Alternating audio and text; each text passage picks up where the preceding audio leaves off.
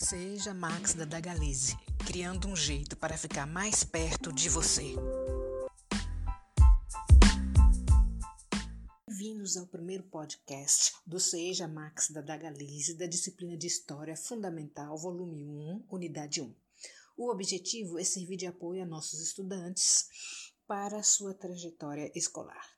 Sendo a sua escola favorita, dispensamos apresentações. Pegue caneta, um bloco de notas e façam suas anotações se sentir necessidade. Vamos começar? Pegue seu livro, volume 1, unidade 1 e faça a leitura. O ideal é que você sublinhe as partes importantes. Dê importância na verificação dos significados das palavras, lembrando que o significado depende, às vezes, do contexto histórico. Quer um exemplo? Vamos lá.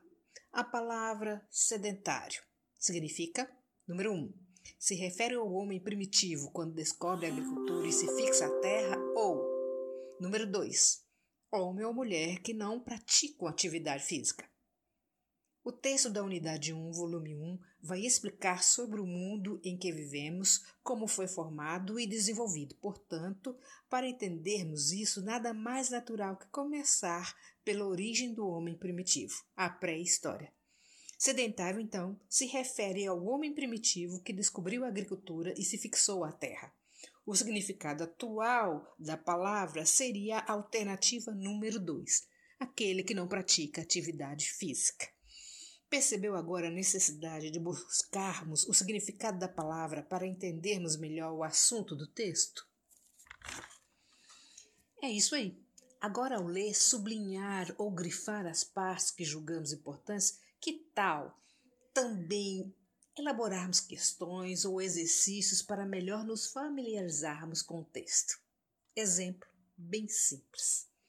O que são documentos históricos escritos e não escritos? Qual o significado da sigla AC e DC? Explique as expressões razões históricas e razões pessoais.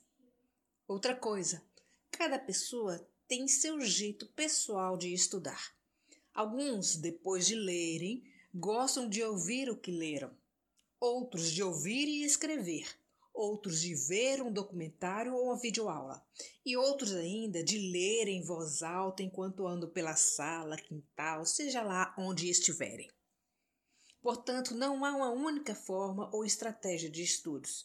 Conhecer-nos é a palavra-chave para a aprendizagem respeitando nossas características peculiares e respeitando as características peculiares dos outros também.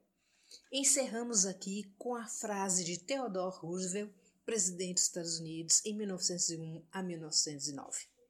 Faça o que puder, onde estiver, com o que você tem. Até mais!